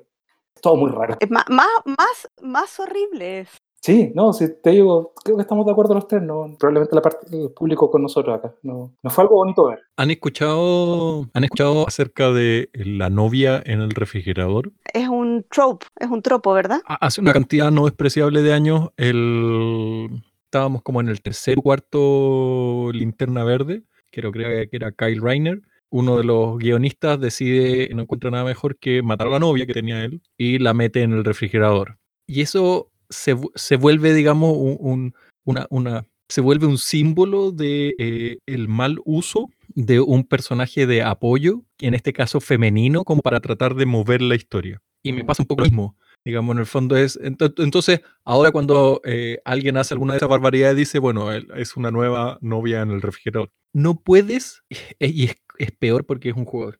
En el fondo no puedes agarrar esto como eh, y usarlo como motivación de una historia, porque no, no sirve, no, porque el resultado es demasiado impredecible y probablemente inapropiado. Si, si, si todo el tema hubiera llegado a funcionar y el resto del grupo hubiera dicho, ah, sí, nos pareció excelente el final, Johnny con el, este otro tipo de mecánico, yo creo que es en ese minuto que yo digo, voy a empezar a encontrar más complicaciones para ir a jugar todos los fines de semana o, cada que se junten. Voy a empezar a parecer eternamente ocupado porque claramente ese no es el grupo al cual yo quiero ir a jugar. No lo voy a pasar bien. Si en el fondo si esta clase de cosas pasan y está todo el mundo de acuerdo con que pasen, no es, no es el, grupo en el que quiero participar. Si es celebrado. Claro. O sea, porque encuentro aún peor eh, la entrevista que da después este loco, eh, en donde encuentra que, no hubo nada malo. Lo malo fue que no lo no, no acordamos antes que estas cosas podían pasar. Y era así. Claro, faltaron herramientas para poder eh, detener la, acción, pero, pero, pero el hecho que ocurra la acción, eh, es, al menos a mí, yo creo que a ti también es lo que no entra como, ¿por qué? Es que ustedes me deberían avisar cuando estas cosas mal. No, tú deberías saber cuando estas cosas están mal. Tú deberías saber que estas cosas no se deben hacer, punto especialmente si es una figura pública que está promoviendo un hobby de manera pública. Es como, ni siquiera estoy diciendo que, que no lo debería haber hecho, deberías saberlo de antes. Completamente de acuerdo. ¿Cuál es, cuál es, el, nivel de censura que tenemos en, eh, en YouTube, que es donde subió esto? Cero. Eso quiere decir que lo va a ver el jugador de rol que está partiendo de 11, 12 años y el buen viejo de 50. Uno, tú deberías pensar en qué medio estás eh, haciendo y qué es lo que estás haciendo y que en el fondo y que estás jugando con otras personas. No es lo mismo someter, voy y narrar eso y te lo narro en una novela, en un cuento corto. ¿Cachai? En el fondo, porque lo que estoy buscando ahí es, es, es el horror visceral de la situación, ¿cachai? En el fondo, porque si tú lees esa, si, si esto fuera una historia, un, cuento corto, el lector se va a identificar con, con Johnny, se va a identificar con la víctima. Ese es, eh, a, menos que en el fondo que seas un psicópata y ahí eh, el, problema es otro. Si en el fondo, si tú te, te, identificas con el abusador, tenemos un problema, pero el, el, lector común y corriente se va a identificar con la víctima y se va a identificar con la víctima y después de eso le tenemos que dar un cierre o alguna cosa o el objetivo de mi historia era generar este horror. Pero cuando yo estoy en una mesa de rol, ese personaje es una persona y en el fondo la estoy sometiendo a este nivel de abuso y eso no se debe hacer. Bueno, no sé si quieren seguir comentando sobre esa sesión en particular, que yo creo que le, dimos harto vuelta, harta vuelta, harto tema, o enlazarla con lo de la percepción del máster también, que me parece, como dices tú, me parece increíble que no haya leído en ningún minuto las caras de espanto y que hasta el final estaba fascinado de, de como, como dice Cactor, como él empezó y terminó con una explosión y, se siente también como narrador experimentado de cómo armó su historia, porque claramente esa escena estaba prevista desde antes, o sea, hizo todo lo posible para que ocurriera a pesar de lo que, de lo que querían los personajes, los jugadores, perdón. Yo estoy de acuerdo con el cambio de tema, eh, quizás solo agregar un, peso más a esto, para no darle también tanto peso a esta, a esta parte del programa, pero quizás muchos de los que estamos escuchando, muchos de los que estamos hablando, nunca vamos a tocar esos temas dentro de nuestras partidas. Y de nuevo, quiero insistir, hay juegos y hay grupos que están de acuerdo con tener esas dinámicas de juego y no, no hay nada de malo en eso. insisto, mientras esté conversado, ¿no? Pero quizás la lección también se puede extrapolar a otras cosas que realmente uno como máster puede hacer. Y igual le roba la agencia al jugador, eh, igual le, te quitas la oportunidad de decidir o la, la, capacidad de decir, ¿sabes qué? No me gusta lo que está pasando o ¿sabes qué? Prefiero retirarme y lo vetamos, porque el que está dirigiendo de repente toma las riendas con, con la historia, ¿no? Entonces quizás tratar de extrapolar esa lección y decir, hay que estar no solamente atento a lo que ocurre en la mesa y, y de repente eh, rehacer partes de la historia. No, no, tiene nada de malo decir, ¿saben qué? No me di cuenta que se me estaba pasando de la mano con esta escena. O no me di cuenta que en realidad no estaban interesados en que los tomaran por asalto por cuarta vez, le quitaran sus armas por cuarta vez y los metieran presos por cuarta vez. Partamos de nuevo, hagamos otra historia. Eh, o retrocedamos un par de horas y veamos cómo hace. Creo que es importante. Hay, hay, eh, eh, de repente es difícil decirle al máster, ¿sabes que no me está gustando lo que está pasando? O ¿sabes que creo que esta escena no, no corresponde? Porque de repente puede sonar como un poco argumentativo, ¿no? Pero yo creo que hay que tener la confianza de hablar y hay que tener la confianza de escuchar también. Y quizás ese es un buen segue para, para conversar el otro tópico que queríamos, que es, y aquí nos faltó Tavo y lo vamos a echar de menos y lo vamos a saludar si es que nos escucha después. Cuando está esa disparidad entre lo que cree que está haciendo el máster, que cree que lo está haciendo súper bien, y en el ejemplo que hemos hablado hoy día, que los jugadores lo pasan terrible, o al revés, los jugadores lo pasan súper, súper bien, pero el máster siente que lo hizo pésimo. Y, ahí quizás se puede separar en todo el tema, que uno cree que lo hizo mal, pero salió bien, y uno lo pasó mal, pero salió bien igual. No sé si ustedes tienen anécdotas de eso. A mí me ha pasado variaciones de ese tópico más de una vez y, y es parte del juego. ¿Cómo era? ¿A tu personaje le fue bien, pero la pasaste mal? ¿Y al revés? No, eh, como jugadores, así en plural, la mesa de jugadores, todos los jugadores lo pasaron súper, súper bien. Y el máster cree que salió súper mal. Onda cree que no estaba bien preparado, cree que se le cayó la aventura en la mitad del camino, tuvo que improvisar. Eh, está todo el estrés del máster por una parte, pero los jugadores no se dan cuenta y lo pasan súper bien. O al revés, el máster cree que lo hizo fantástico, fue casi que shakespeariano, pero los jugadores se aburrieron o no les gustó. Cuando está esa disonancia entre el, el, que dirige la partida y los que juegan. La capacidad de leer al público, dice. Claro, claro. Bueno, y también hay un factor ahí del síndrome del impostor. Definitivamente también. ¿Tienen ejemplos de eso ustedes? ¿Algo que se les venga a la mente? ¿Algo que creen que hayan hecho fantástico, pero sienten que al final los jugadores no, no lo apreciaron o, o quedó ahí a medio camino? ¿O al revés, que creen que lo hicieron así súper mal, pero a los jugadores les encantó? Así, cuando no estabas. O sea, yo mencioné la aventura esa que jugaron tú con Ramp. Yo lo pasé genial. De hecho, sentir que se te están acabando los puntos de golpe ahí, pero al milímetro y, y saber que, no que porque el máster sea inclemente, sino porque tú sabes que el máster no va a manipular la, la tirada. No, no, y si te noquearon a un perro y te noquearon a un segundo perro y te quedan tres puntos de golpe, eh, eh, es como caen los dados nomás. Eh, es una sensación fantástica, la verdad. Se echaba menos.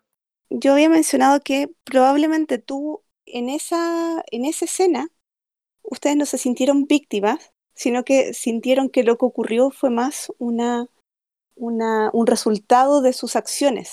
Por lo tanto, no fue que les quitaran la agencia, sino que les permitieron hacer todas las estupideces que quisieran y luego lidiar con las consecuencias.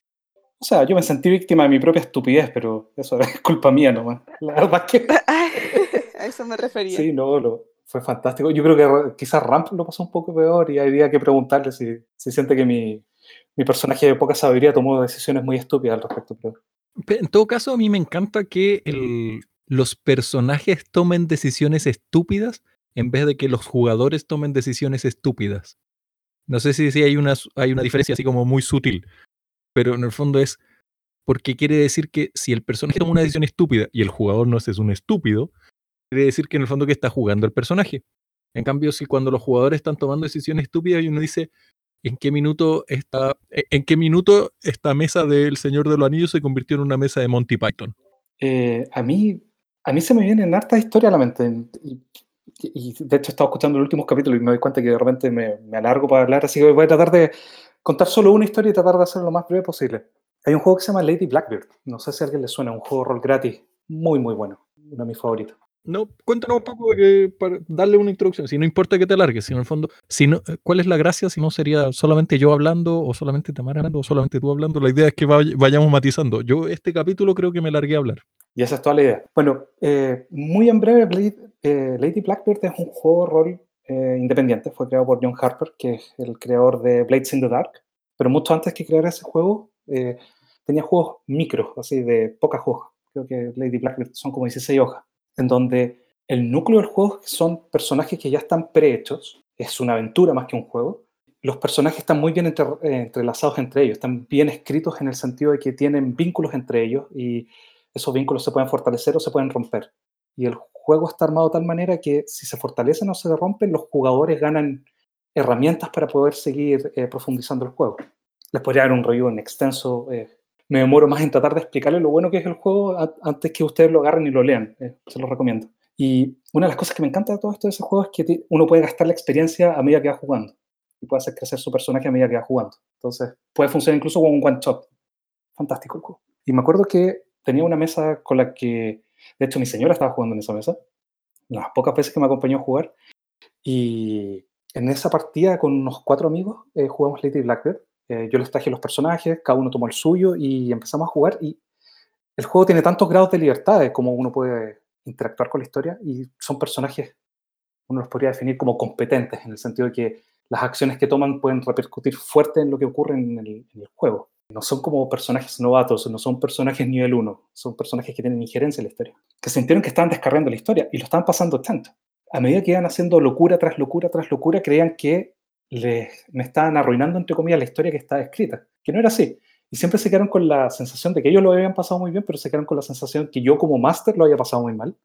Cuando al revés, cuando uno ve la aventura, es una plana, con un par de puntos de qué es lo que podría ocurrir, ni siquiera qué es lo que debe ocurrir. Y es justamente de eso se trata, que los jugadores arranquen con sus propias expectativas y hagan lo que quieran. Eso es una de las cosas que siempre me acuerdo. Y cada vez que conversábamos me decían, sí, yo creo que lo pasaste súper mal cuando usamos aventura, porque en realidad mi personaje al final hizo esto, o al final mi personaje hizo esto otro, que no era lo esperable, pero era lo que les pareció entretenido y la aventura igual funcionaba. Es una aventura que requiere harta improvisación, por supuesto, eh, es como el núcleo. Y de hecho, el núcleo de la aventura es siempre ir preguntando a los jugadores, oye, ¿qué te parece esto? Oye, ¿y estás de acuerdo con la reacción de este otro personaje? Es siempre preguntar a los, a los jugadores qué es, lo que, qué es lo que ven, qué es lo que hacen, qué es lo que sienten al respecto. A mí me gusta, me gusta mucho cuando hay un, cuando la, por ejemplo, algo como estaba de Star Wars y ese tipo de, de tirada de dado, es que el resultado sea interpretativo, que no está tan, tan en micro, no es, no es golpe por golpe el hit y el daño contra la armadura, sino que es ocurre o no ocurre y es positivo o negativo, una cosa así por ejemplo, éxito en lo que querías, pero con desventajas, o una superventaja, aunque no hayas logrado lo que querías. Eso permite una pequeña puesta de acuerdo, que no necesariamente es, es como lo que se preveía, pero cuando hay una muy buena tirada de dado que uno quiere justificar, a veces se da, se da una, una vuelta chora, y, pero es puesta de acuerdo. Y eso me parece muy interesante de ese, de ese, de ese sistema de tirada, por ejemplo. Eh, bueno, sí, el, el, sistema de Star Wars, de hecho me podría robar varios capítulos hablando de él, no, no, les quiero dar la lata, pero... No, no era, no era por ahí, no era para hablar del sistema, sino que de esta como puesta ah, yo, de acuerdo, yo lo escuché así. de esta puesta de acuerdo narrativa en, en, qué crees tú que pasa o qué podría pasar. No, no pasa nada, le pasamos el beneficio al compañero, listo, ¿entiendes? O cosas así. Sí, te entiendo. Entiendo. Sí, yo podría, es como el chiste de los fenicios, traté de hallarlo a mi rincón favorito, pero no, sí. de hecho, es, una de las clases de ese tipo de aventura. Quizás, y aquí voy a extrapolar un poco, quizás una historia bien, entre comillas, bien hecha, tiene ese elemento de flexibilidad de que, creo que ya lo hablábamos, pero no, no tiene que seguir un real rígido de un punto A a un punto B. Eh, tiene, tiene que dar parámetros para que los jugadores tomen sus decisiones y que se sientan que son decisiones importantes. Bueno, parte de mi experiencia es eh, cómo hago para que las aventuras sean de los jugadores y que a mí no me frustre el pasar mil años eh, trabajando en cosas que en el fondo que, después no se usen. Y yo creo que en ese sentido la improvisación y el tener un punteo general me rendió mucho, me mucho más fruto que eh, mis primeras aventuras que eran más complejas. Loco, tenía un archivador completo con apuntes y notas acerca del último bosque que había en el mundo que acababa de inventar. Nunca lo usé, nunca lo usé y al final usaba tres o cosas de tres o cuatro punteos y en el fondo las aventuras empezaron a evolucionar así y se volvieron más fluidas. Yo lo empecé a pasar mejor, los jugadores lo empezaron a pasar, no sé, yo creo que los jugadores lo pasaron bien igual, porque ellos no veían todo el trabajo que había detrás. Entonces, ahora el parte del trabajo del, director de juego es parecer que uno tiene todo ultra preparado cuando en verdad eh, si tú miras la libretita de notas, tiene tres punteos en donde hay como tres hitos de cosas que deberían pasar en algún minuto. Claro. Y punto. Hay un, es, complejo, es, solitaria la pega del, director de juego, el DM o el Game Master. Eh. Lo que encuentro bueno de, tener esos, esos hooks, que son los gatillantes para la siguiente, no para la siguiente aventura, sino que para la siguiente escena de repente, que son las cosas que deberían pasar, que dices tú, son los, son los gatillos para lo otro que tenías planeado. Lo bueno de hacerlo así es que al igual que en una presentación, cualquier cosa, tú te enganchas de algo que dijo o hizo un jugador y lo modificas ligeramente para que eso ocurra. No hay nada más rico cuando tú estás dando un discurso, una presentación, le tomas la palabra a alguien, lo involucras directamente y usas lo que él dijo como ejemplo para algo que ibas a decir igual, pero que él no lo sabe, y aparece como que esa persona generó el avance de, de la historia. Completamente de acuerdo. Creo que es una buena señal cuando uno siente que el mundo reacciona a lo que uno hace y, de acuerdo, ¿no? Y el cómo reacciona el mundo depende del máster. Eh, estaba tratando de pensar otra anécdota. Eh. A todo esto, Ramp, mientras la piensa, Ramp dice que su experiencia como jugador de su sesión de TPK, su experiencia como jugador fue buena, aunque medio trolera el resultado. Lo malo es que murió la campaña, así que eso lo hacía sentir un poco fuera de lugar, porque como había sido la última sesión que se jugó, y ahí quedamos, ahí no volvimos a tomarla, igual fue como medio rarito, es verdad. Sí, pero no fue culpa de eso. Bueno, ahí yo creo que Andrés nos puede contar. No fue culpa mía, sobre todo, creo que, claro.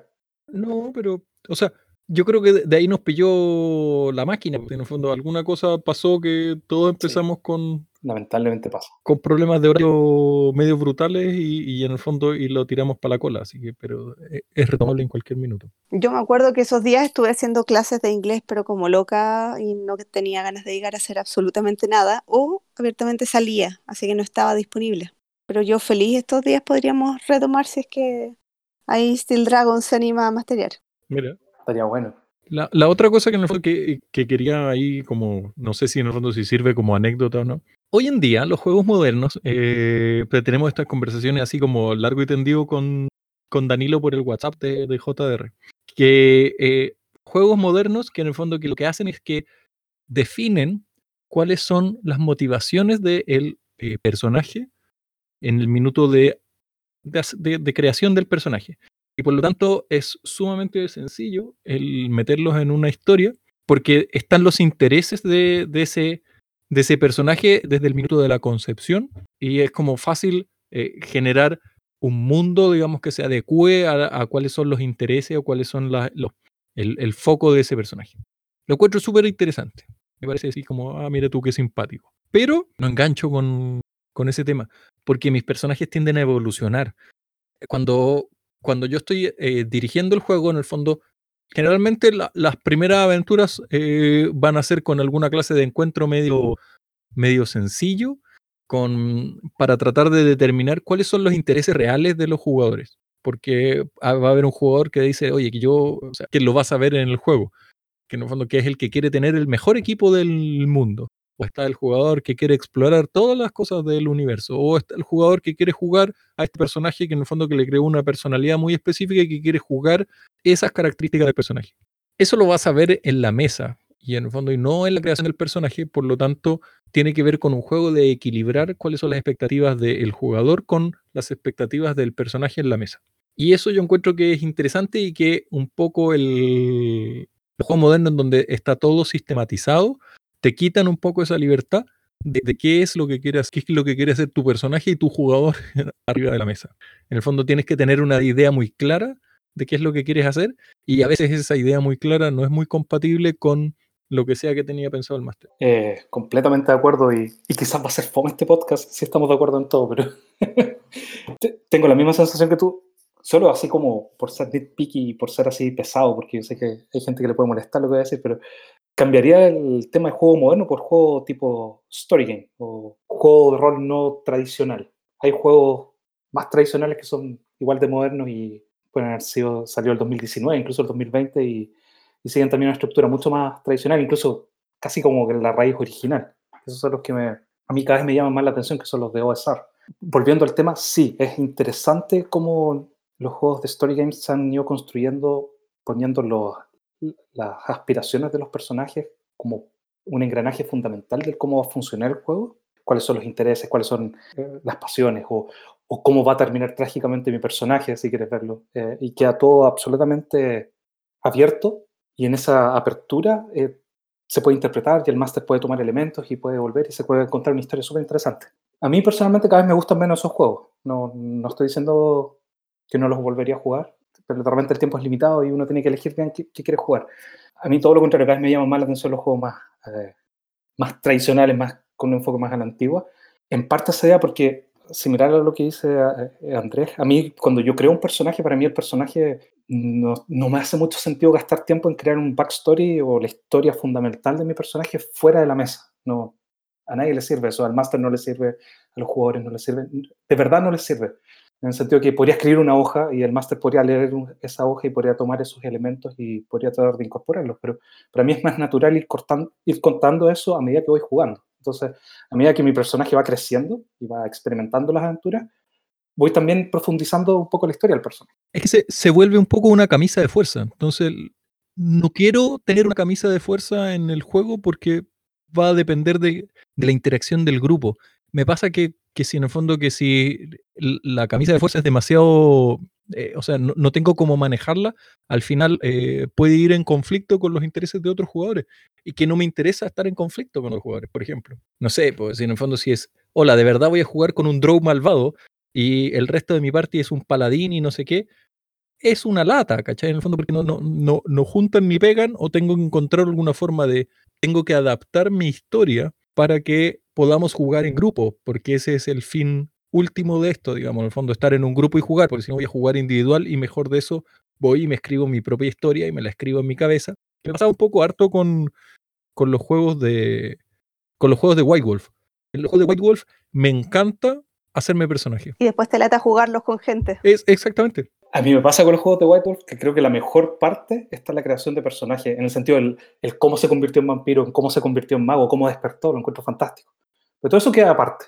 Tú ya eres un mago y estás metido en una institución eh, con jerarquías y con complot político y cosas así. Yo creo que la parte realmente... Pero te digo una cosa, quinta edición que incorporó estos flashbacks, lo que hace es que algo que puede estar más o menos definido en tu backstory, la mesa decide hacer un, flashback y toman el rol de personajes secundarios el resto de la mesa y se va a una visión más detallada de cómo pasó eso. Sabiendo qué es lo que tiene que pasar, lo pueden jugar y así además involucras a, los demás jugadores en conocer un poco más, eh, así, un súper enfoque, en conocer más una cierta parte de la historia de un personaje o de algo que pasó fuera de, fuera de mesa y lo, y, lo, y lo vuelves parte del juego, que me encanta porque también me parece entretenido que los personajes tengan backstory, pero generalmente eso queda entre el jugador y el máster y no necesariamente aparece en la, en la historia. Si los demás personajes empiezan a engancharse con eso, o a conocerlo o a entretenerse más con eso, se vuelve un poco más real. Y lo encontré muy interesante como un como, como que ahora sea parte del sistema. Estaba hablando que mi, de Midgard, que realmente es mi primera campaña larga, porque casi todas han sido one shot de eventos. One shot, por ejemplo, de la, última cruzada, aprovechando que está en la Teletón al momento de grabar este podcast, teníamos one shot de la Tacutón, one shot de eventos de la USAC o de eventos de la Chile, pero, pero la primera campaña que me tocó jugar de verdad fue en Midgard. Después jugué Pokémon 5E y hasta ahí no, no llega mi historia, a diferencia de las grandes eminencias que están presentando este, este podcast, que son personas con una un gran historia y una gran sabiduría para no, decirlo de otra forma. Para no decir con más edad. Aprovechamos de darte la bienvenida. Sí, eso mismo, bienvenido. Se agradece el cumplido, pero siempre hay un pescado más grande. Siempre hay alguien con más experiencia o, digámoslo, más viejo. Ahí apareció Ramp Master. Oye, pero, pero Pokémon es. Pero Pokémon es sistema de, de, de ID, ¿verdad? Sí, de ID de quinta. Sí, el sistema base es el mismo, el sistema de quinta, solo que en vez de tener un orco, tú tienes un Pokémon que lo representa. Pero me imagino Pokémon maneja los mismos datos que, que, una, que Midgar, por ejemplo, que D&D, o sea, el, el, sistema se mantiene igual. Un capítulo fascinante cuando uno juega rol que hay juegos de rol que demandan más obligación de parte del jugador de entender la ambientación del juego que otros juegos que no demandan tanta obligación.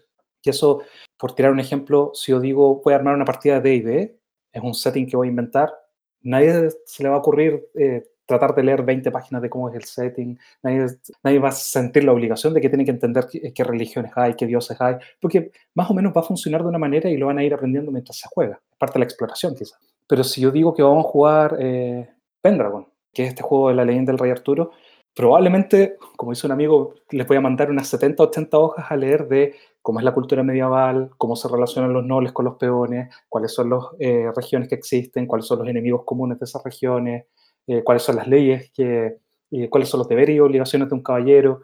Hay un montón de cosas de ese setting que es tremendamente fundamental para poder, poder jugarlo y que demanda mucho del, de los jugadores. Entonces, juegos como esos demandan una tarea de parte del jugador antes de empezar a jugar. Mira, deberíamos poner eso como tema específico. Alguien debería agregarlo en la lista secreta. Oh, creo que está agregado. ¿Está? ok. Por supuesto. Es uno de mis temas favoritos porque trato de hacerle el quite a los juegos que tienen mucho trasfondo para poder jugar, porque creo que es un impedimento para los jugadores. Sin embargo, juegos que tienen mucho trasfondo para poder jugar son de repente mis favoritos. Pendragon es uno de ellos. Método Mago el despertar en ellos porque no tiene tanto trasfondo, pero si tú juegas por las reglas, hay ciertas dinámicas, hay ciertas relaciones, digamos, las políticas entre diferentes magos que no hace mucho sentido si es que no, no leíste un poco antes de más o menos cómo, cómo funciona la sociedad mágica. Entonces, siempre me llama mucho la.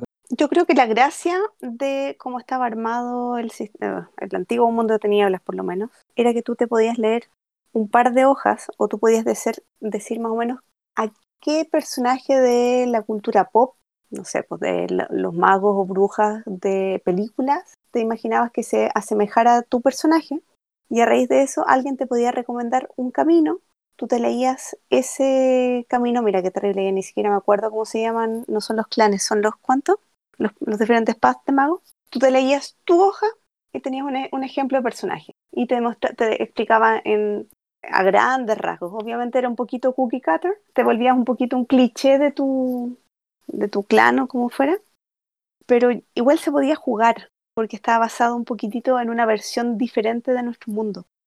Pero los juegos que tienen un, una barrera de entrada muy alta, tú dices Pendragon, yo estoy pensando, no sé, en Leyenda de los Cinco Anillos, si tú no tienes ninguna idea o nunca te ha interesado como cultura oriental ni nada de eso. Definitivo. Sí, justamente. Es más difícil de explorarla, creo yo. Claro. Cometes muchos, muchos errores. De hecho, es, es, un tremendo tema. Hemos hablado de muchos tremendos temas, pero creo que nos fuimos arrancando un poco del, de la segunda parte de lo que queríamos hablar hoy día. ¿eh? ¿O, ¿O, creen que le dimos profundidad? ¿Qué dices tú, Andrés? Yo creo que sí le dimos y que tenemos que ir cerrando, porque ya vamos como para las dos horas que hemos estado conversando. Así que es mejor ir eh, cerrando el, capítulo de hoy, porque siempre nos demoramos en cerrar. Entonces, y porque Aparte, no es como que digamos ya chao, sino que primero, ¿hay alguna noticia o alguna cosa que en el fondo que queramos discutir antes de cerrar?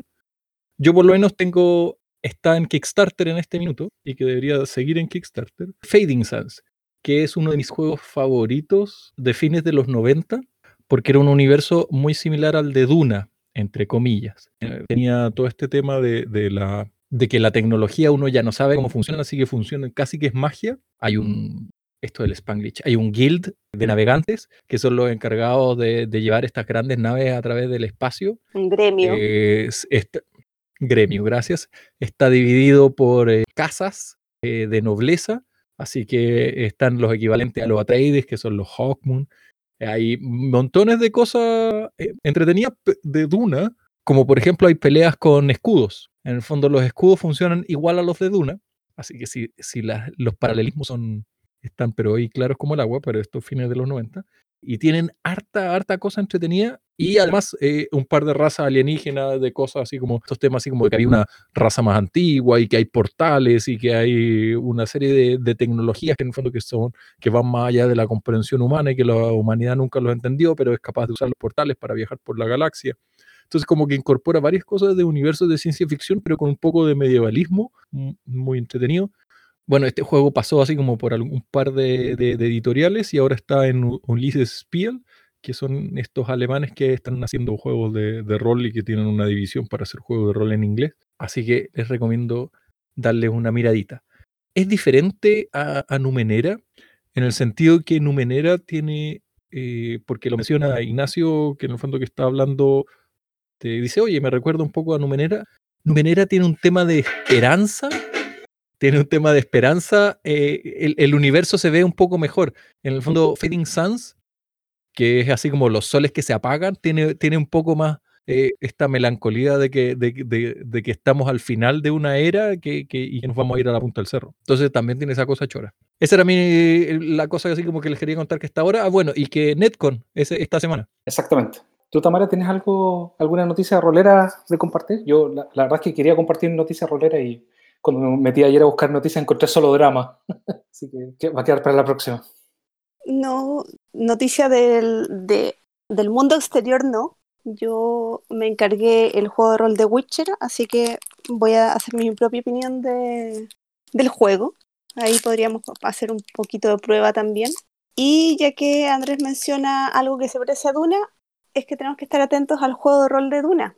Duna, la película se supone que sale a fin de año y junto con ese lanzamiento se renueva la propiedad intelectual para los juegos de rol, para un montón de otras cosas.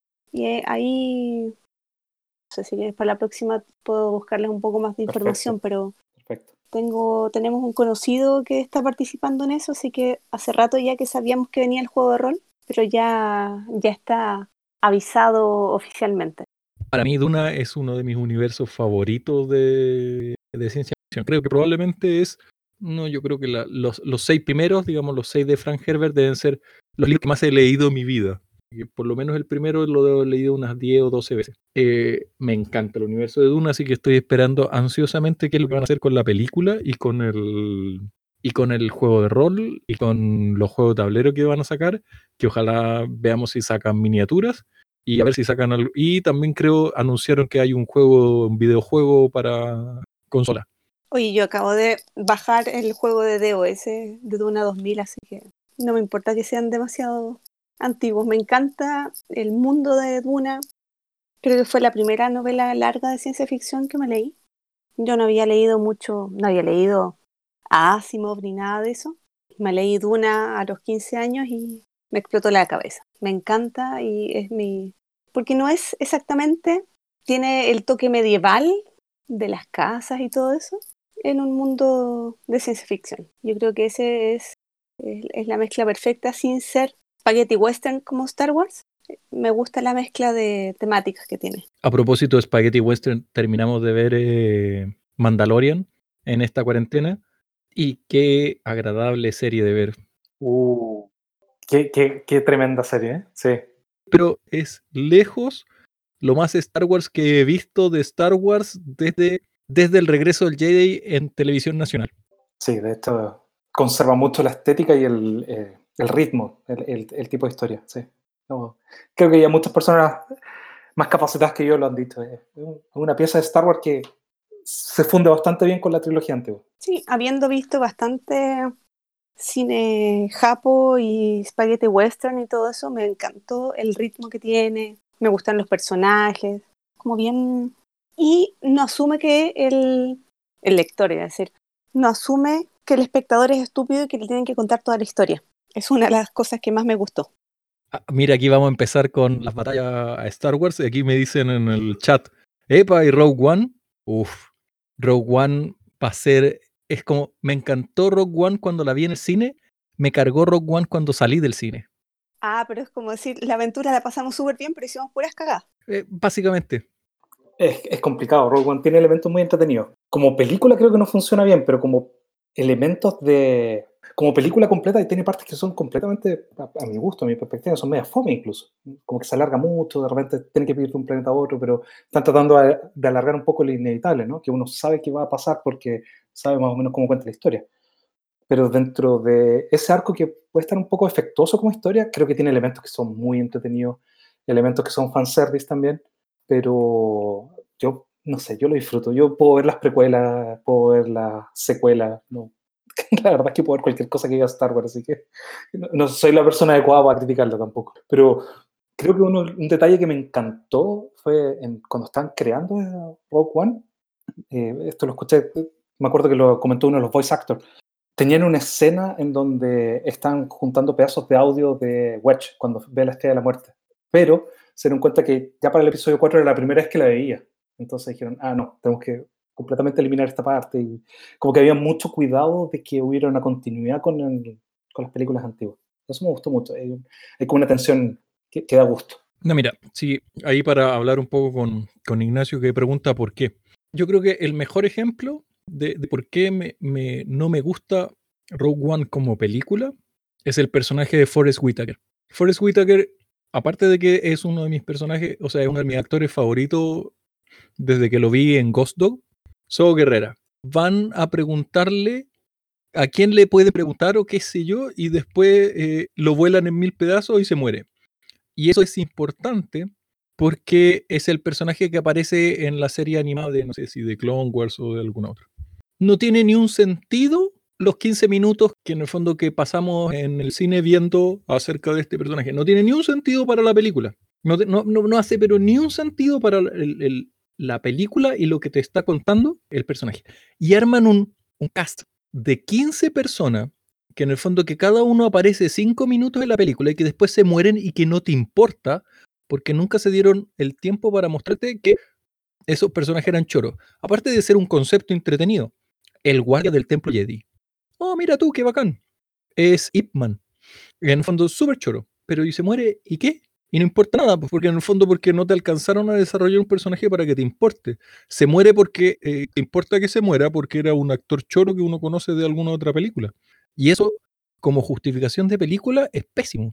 En el fondo, es como, te tiene que importar que ese loco muera por quien es en la película, aunque sea un desconocido, un, un Mark Hamill, que en el fondo que no lo conocía nadie cuando hizo Star Wars, pero te importa lo que le pasa a él. Pero resulta que la película te mete tanto personaje que en el fondo que no le da importancia a ninguno. Y eso yo encuentro que eh, es mal cine, ¿no? Lo pasé chancho viendo la película. Soy un consumidor de películas basura y Tamara es testigo, que en el fondo que le ha hecho ver las peores películas de la vida y en el fondo porque me entretengo montones. Oh, sí. Peleas de box de robots. Pelea, pero- Oye, pero, por ejemplo, como puesto sin dar spoiler, en algún minuto en Mandalorian sale una conversación larga de dos Stormtroopers o de dos ex Stormtroopers. Y da lo mismo, son dos X.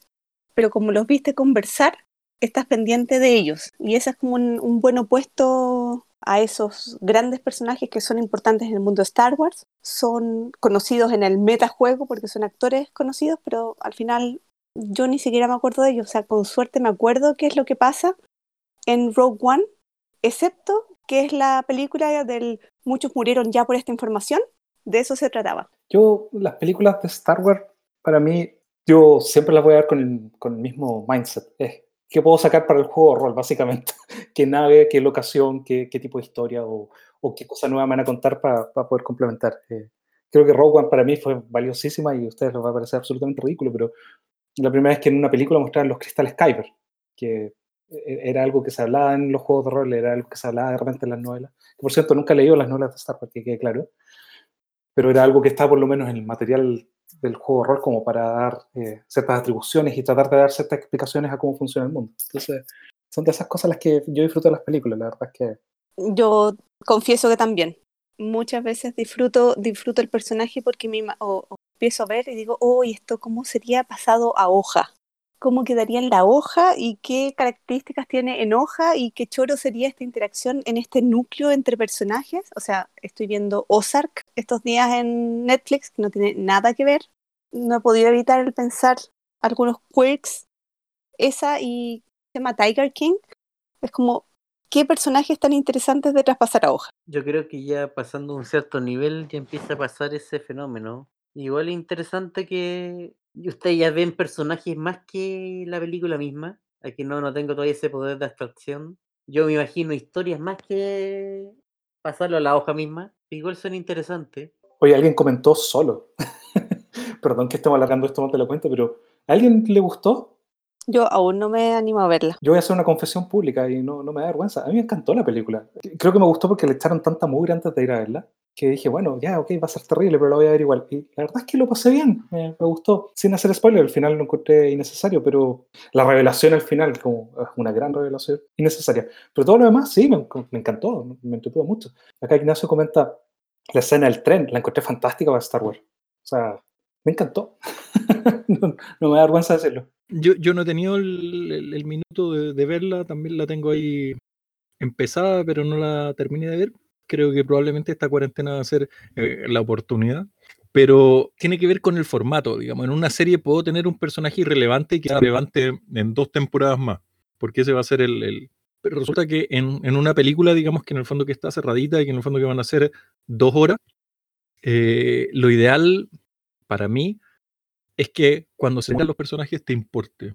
Y en el fondo, y como no tuvieron tiempo para desarrollar eh, a la relación entre los personajes principales, como que se pierde un poco el. Como que se pierde un poco el, el que te importe que, que se sacrifiquen por eso. O sea, en el fondo es como. ¿Cachai? En el fondo ese, ese es mi problema con. Oye, ¿y esto éramos nosotros cerrando para poder invitar a la siguiente sesión? Por, por eso lo avisé Me declaro culpable. Exactamente, por eso lo aviso con tiempo, porque en el fondo cuando yo digo, ah, mire, vamos a cerrar porque nos demoramos 20 minutos, media hora en cerrar. Históricamente ha sido así. Y Yo creo que perfectamente podemos dejar invitados a la gente de la próxima sesión.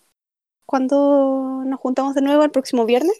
Puede ser. Y que propongan temas también. He escuchado que hay una lista de temas, pero no es muy buena. Entonces, mientras traigan temas, el podcast funciona mejor.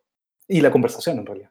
Claro, en la lista de tareas de, de la lista, la primera tarea es leer la lista, porque así como vamos. Y la tarea 2 es no hablar de la lista, pero Exactamente. Es ignorar la lista y después habla- dedicarse a hablar de cualquier cosa. De Star Wars, todo, todo volvemos a Star Wars igual que al la primer capítulo. O el capítulo beta. lo confieso, ese soy yo. O el juego Star Wars de rol. No, seco disco rayado. Entonces, eh, aprovechamos de cerrar porque ya vamos pasando el tiempo y se hace cada vez más tarde. Como siempre, agradecer a, quienes eh, nos están escuchando en vivo y a quienes nos van a escuchar después en, la versión editada. Y si quieren participar, eh, bienvenidos son. Tenemos gente en el chat y gente que, que si quiere participar con, con audio, nos avisa y nosotros los incorporamos ahí al, al- al programa. Así que mi nombre es Andrés y fue un gusto. Cuídense, nos vemos la próxima semana. Muchas gracias por todo. Cuídense y nos vemos la próxima semana. Lávense las manos y hasta la próxima. Nuevamente agradecerles a todos y nos vemos en un próximo capítulo de Taller de Juegos.